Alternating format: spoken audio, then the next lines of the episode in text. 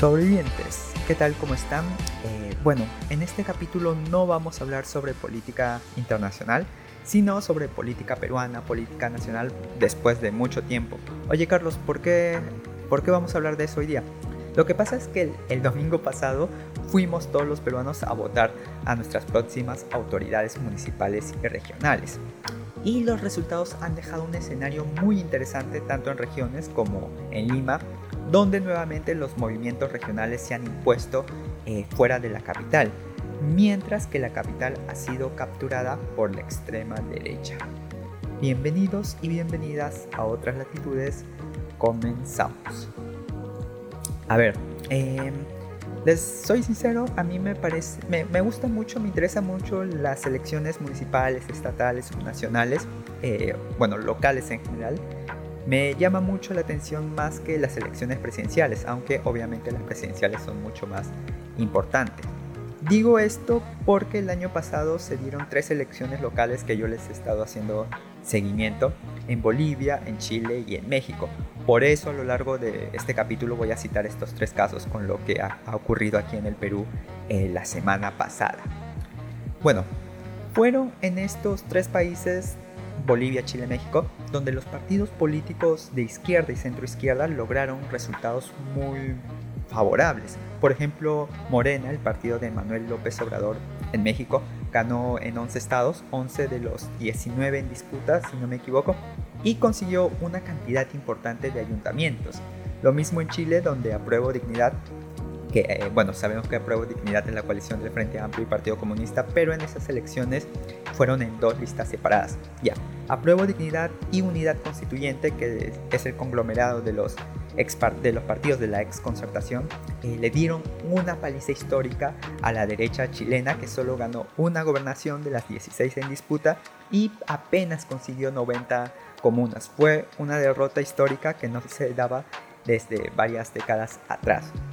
Eh, o el caso de Bolivia, donde el MAS, que bien sabemos es el partido de Evo Morales y del actual presidente Luis Arce, consiguió tres gobernaciones de nueve, poquito la verdad, pero en cuanto a alcaldías, de las 330 más o menos en disputa, eh, ganó 240. Y, y esos sobrevivientes que no estoy hablando de las candidaturas independientes o más regionales, que son bastante cercanas a la izquierda, la gran mayoría de izquierda, estas candidaturas lograron derrotar a las fuerzas políticas tanto de derecha como de izquierda y centro izquierda de alcance eh, más territorial.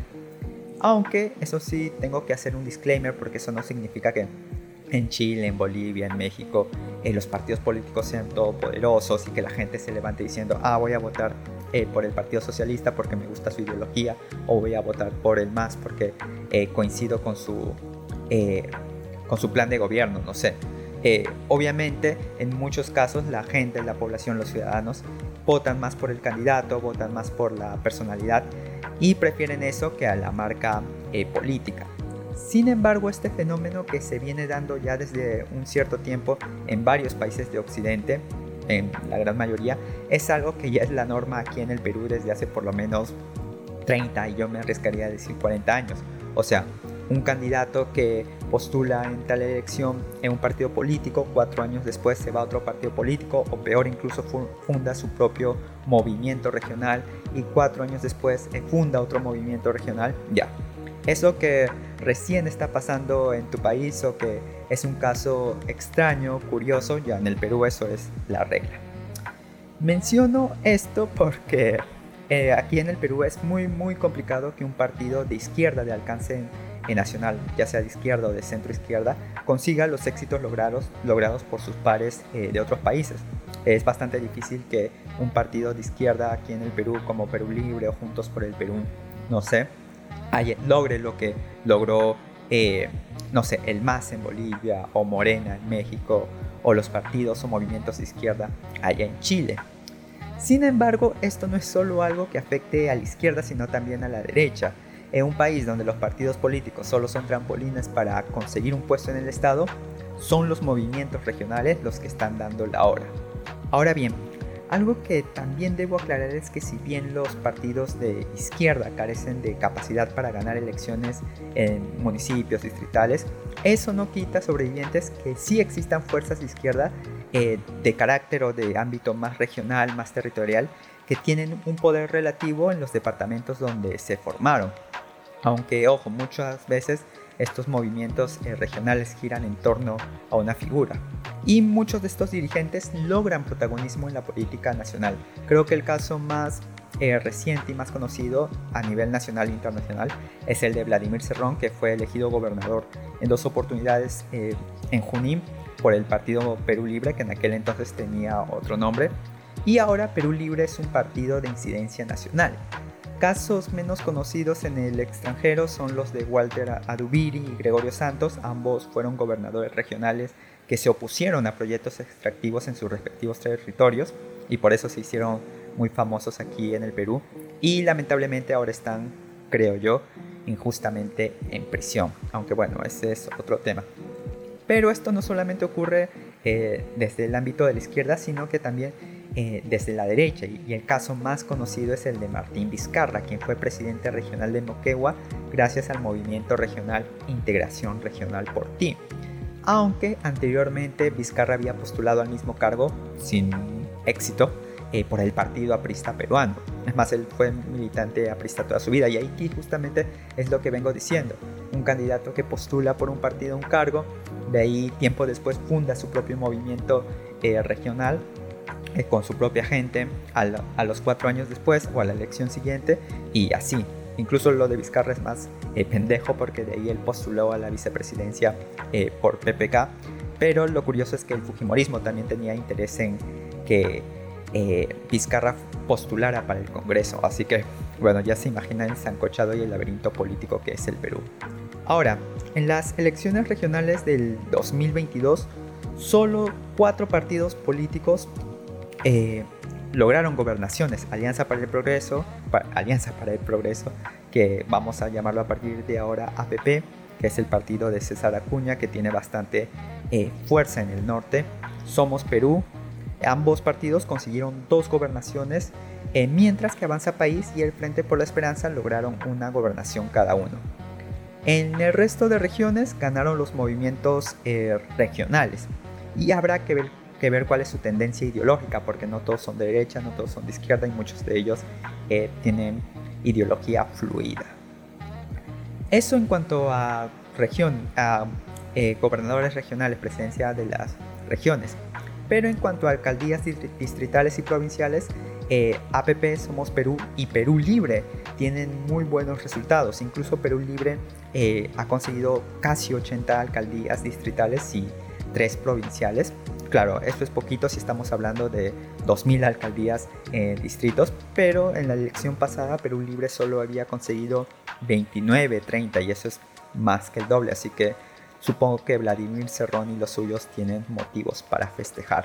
Los grandes derrotados, eso sí, fueron el Fujimorismo, que es un partido al que no le va muy bien en este tipo de elecciones. Ellos prefieren eh, más que nada enfocarse en lo que son presidenciales, parlamentarias y Acción Popular que ha sido prácticamente barrido del mapa tras haber sido el partido eh, que más ha ganado gobernaciones y alcaldías en el 2018. Bueno, cuatro años después, después de lo de Merino, de Mari Carmen Alba, eh, de los niños también, eh, ya prácticamente no existe. Ahora, eso en cuanto a regiones, en cuanto a provincias, pero ¿qué es lo que está pasando en Lima? Aquí existen, aquí sí la cosa es un poco más complicada porque no existen movimientos regionales, sino son los partidos políticos los que tienen la primacía, han logrado las 43 alcaldías de la ciudad.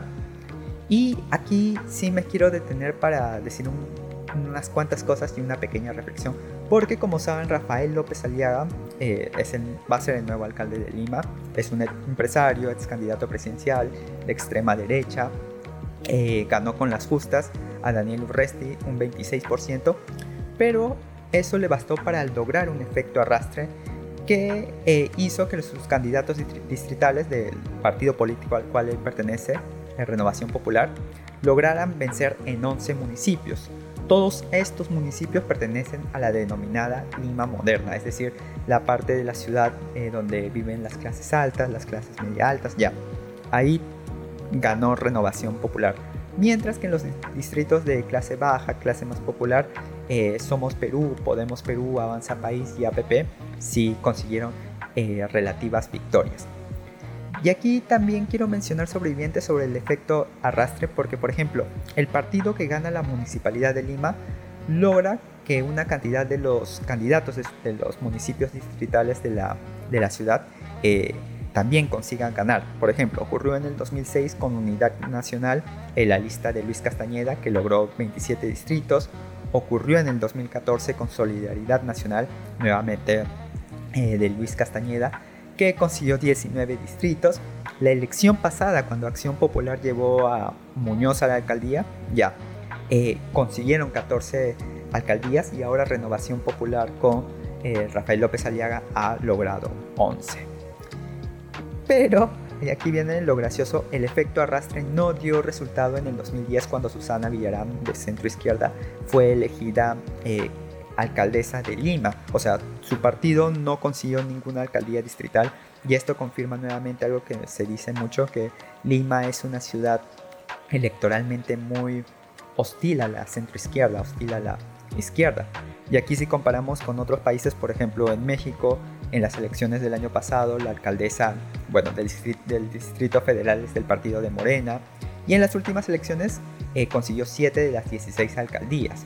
En Chile, de las 52 alcaldías, en la derecha se quedó solo con 14. Incluso la alcaldesa de Santiago es del Partido Comunista.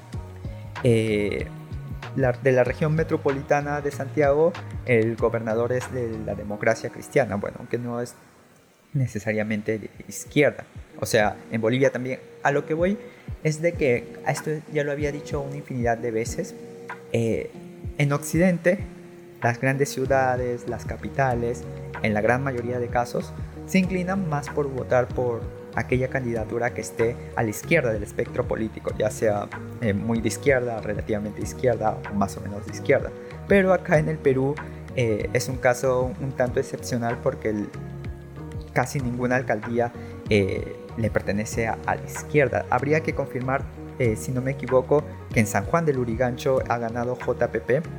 Es algo que tengo que confirmar y eso sería un logro relativo porque eh, San Juan del Urigancho, si bien es un distrito, es el distrito más eh, populoso de la capital, cerca más de un millón de habitantes, pero en fin, como vuelvo a decir, eh, Lima no es muy agradable para las candidaturas de izquierda, ni en elecciones municipales ni en elecciones presidenciales.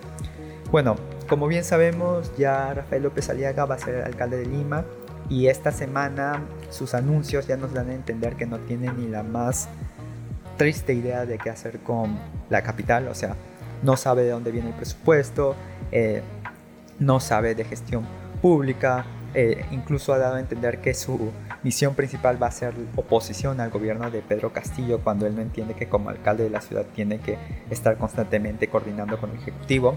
Pero bueno, y esto puede a la larga ser algo positivo para Pedro Castillo porque en una ciudad insegura, con bastante tráfico, con bastante contaminación, con problemas muy urgentes, eh, no creo que la población esté soportando bastante confrontamiento o un alcalde que solamente se dedique a joder al ejecutivo por más que se opongan a este ejecutivo.